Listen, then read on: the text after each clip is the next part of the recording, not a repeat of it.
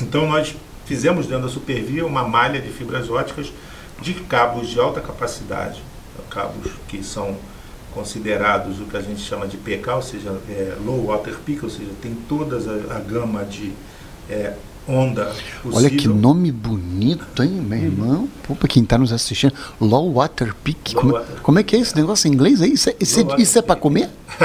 Não, Low Water Peak. Deve é... ser com batata é bom. low Water são, uh, é uma, um comprimento de onda, né?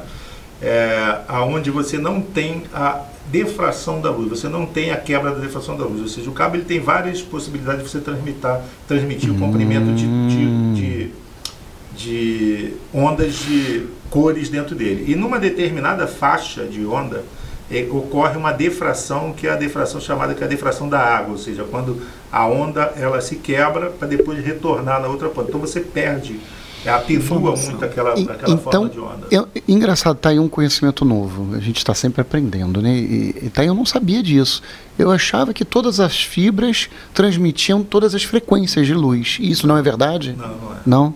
É, tem que ter uma especificação na fibra, que é a especificação PK, que aí determina que ela transmite todas ah, as, tá.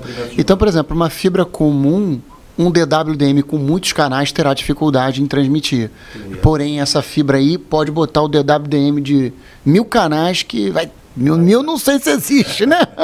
mas, mas vai passar muita coisa nisso aí, né? Muitos canais nisso. Muita coisa nisso aí. Ela pode chegar a 2 terabytes de trans, transferência numa única fibra, Sim. né? Então, uh, nós construímos esse backbone com essa tecnologia, capaz de aplicar um DWDM ali e trafegar em todos os comprimentos de onda possíveis dentro de um cabo de fibra ótica.